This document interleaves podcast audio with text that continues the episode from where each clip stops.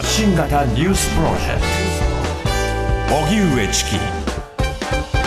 セッション。なでしこジャパン。4大会連続決勝トーナメントへ。オーストラリアとニュージーランドが共催するサッカー女子ワールドカップは26日各地で1次リーグ第2戦の3試合が行われ C 組の日本はコスタリカを2対0で下し4大会連続の決勝トーナメント進出を決めましたこの日は前半に直本光選手藤野青葉選手のシュートで2点を奪い、試合の主導権を握り、後半は追加点を挙げることはできませんでしたが、堅い守りでコスタリカに得点を許さず、そのまま逃げ切りました。グループ C 組はスペインがザンビアに5対0で勝ち、1次リーグ突破を決めました。それではサッカー女子ワールドカップで日本代表が4大会連続の決勝トーナメント進出、えー、こちら現地ニュージーランドで取材を続けているスポーツジャーナリストの松原圭さんにお話を伺います松原さんこんにちはこんにちは。よろしくお願いします。よろしくお願いいたします。お願いします。はい。東京は非常に暑くなっていますが、ニュージーランド現地の様子というのはいかがでしょうか？はい、あの、私、今は、あの、コスタリカ戦が行われたニュージーランドのダニーデンという都市にいるんですが、はい、あの、試合が開催されるニュージーランドの都市では最も南極に近い場所にありまして、うん、気温が現在5度で雨も降っているので、部屋でヒーターをつけないと、はい、寒くて凍えそうです。あ確かに今つ、あの、つながってるズームでもセーターを着ていらっしゃいますね。はい、そうなんです。はい、タートルネックを着ています。なるほど。そうした、まあ、寒さの中であるわけですが、コンディションとしてはどうなんでしょうか？あそうですね、ちょっとあの雨とかも降ったりはしているんですけれども、昨日のあのコスタリカ戦のスタジアムは、世界初の完全室内型の屋根付きスタジアムで、あの温室の異名を取るスタジアムだったので、うん、そういう意味では試合環境としては良かったです。うんなるほどでは、決勝トーナメント進出、この結果、そしてチームとしての戦い、戦略についてはいかがでしょうか？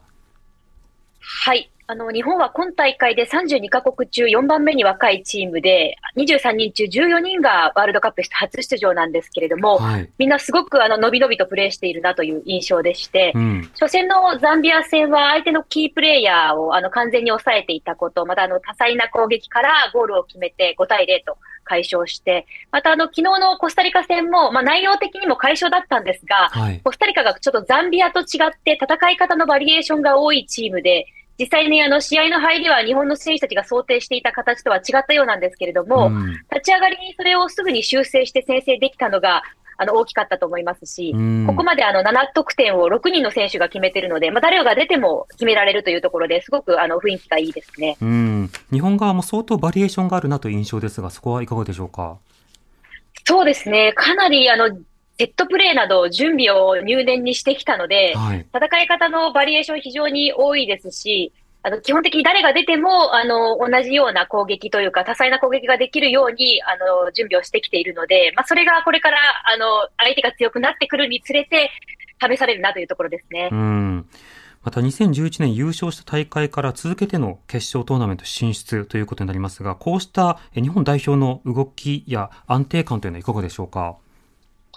はい。あの、2011年頃から世界ランキングは女子は常に10位前後をキープしてきているので、はい、あの、順当といえば順当かなと思うんですけれども、まあ、その中で、ちょっとあの、やはり今大会のチーム若いっていうのが一つあるのと、傾向としては、あの、今大会はゴールがすごく多く生まれているなという印象で、うん、あの、例えば過去3大会のグループステージで日本は9試合中勝った試合が6試合あるんですが、はい、まあ、1試合平均だと大体2ゴールなんですが、まあ、今大会は2試合で7点と、まあ、よく点が取れているなというところと、うん、あとこれまであの、2試合目まで無失点だったことがないんですけれども、まあ、ここまで無失点ということと、えー、あの、あと、こう、ワールドカップのゴールはこれまでセットプレーからのゴールが3分の1ぐらいあったんですけれども、まあ、今大会全部今のところ流れの中からのゴールというのがちょっと傾向としては見られるなと思いますね。うんなるほど。まあ、いろんな連携、組み合わせなども非常にこう、あの、豊かなチームになっているのかなと思いますが、あの、開幕1ヶ月前頃には番組でも今大会の見どころなど伺いました。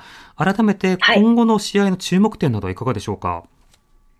そうですね。まあ、これからやはりスペインとか、まあ、この後、例えばアメリカとかオランダとかスウェーデンとか、そういったチームと戦うことになるので、はい、まあ、そういったところで本当に進化が試されるなというところなんですが、まあ、本当にチームとしての一体感は、あの、すごく高まっているなという感じで、この短期間でまとまりやすいのは日本の強みと言われているんですが、うん、本当にそれを実感する大会になっていますね。うん。また、他のチームの様子などはいかがですか？そうですね。あの、大会全体の印象として、やはりこう、今、欧州のチームがすごく、あの、勢いがあるんですけれども、ちょっと本大会、どのチームもスロースタートだなという感じで、ただやはりアメリカは勝負強いなっていう感じはあるんですけれども、例えばフィリピンとか初出場のアジアの国がすごく頑張っていたりとか、はい、あの、本当に、出場国が増えたことによって、まあそういう、あの、今までに活躍していなかったような国の活躍も見られる大会になっていると思います。うんまた以前出演していただいた際は、そもそも今の放映権の問題、放映なかなか決まらないというような問題の背景には、その女子サッカーと男子サッカー、あるいは女子アスリートと男子アスリートの、まあ、賃金や賞金の格差などの問題について、あの、丁寧に解説していただきました。そうした問題についての取り組みなど大会から感じるような動きというのはありますか？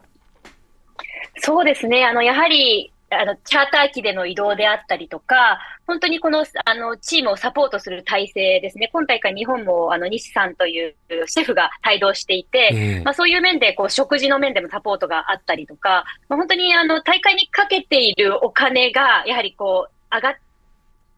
ている分、その選手たちがピッチの中に集中できる、あの、集中できるようになったなというのはありますし、うん、ただちょっとあの、昨日すごく私あの、印象的だったのが、あの、今、今大会に出ている選手たちのあの長者番付が発表されて、はい、やはりあの、アメリカ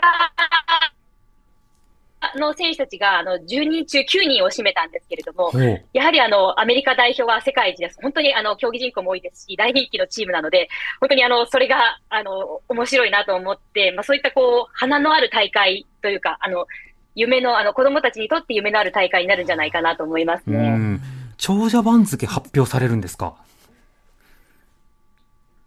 はい、あの、これあの、フォーブスというアメリカの経済誌が、あの、発表したもので、うん、ちょっとあの、はい、それで、あの、いろいろこう、いろんな人に話を聞いていると、やっぱりこう、アメリカっていうのは代表に入ることによって、こう、契約金がもらえたりとか、本当にいろいろな、こう、スポンサーがついたりっていうところですね、うん、がありますし、まあ、ヨーロッパのチームの選手たちも、本当に、あの、平均年俸っていうのは上がってはいるんですけれども、うん、やはりこう、アメリカがずば抜けているという結果が出たので、まあ、そういう意味でもアメリカ代表の今大会のサポートのところもすごく手厚いと思うので、やはり強いなという感じはしますね。うん、なるほど。ちなみにトップ級ですと、今、アスリート報酬、あの、どれぐらいということになってるんですか？はい、今、あの、それで発表されたトップが、あの、えっ、ー、と、モーガン選手という、えー、あの、アメリカの選手で、2位がラピノー選手という皆さんご存知かもしれないですけれども、で、あの、7.1ミリオンと7ミリオンなので、大体こう、日本円にすると11億円とか、10億円とか、それぐらい。ただ、あの、年俸的には、本当にアメリカは最大でまあ2800万円ぐらいなので、本当に9億円以上をあのピッチの外で稼いでいるっていう、まあ、アメリカ代表であることによって稼いでいる部分もあるんですけど、うんうん、本当に off the pitch で稼いでるあのイメージキャラクターとかですね、はい、そういった部分も大きいですね。でもロールモデルになるね。ラピノ選手は本当にロールモデルとしてね、うん、書籍とかいろんなところでの出演など、発信活動もされてますもんね。確かに発信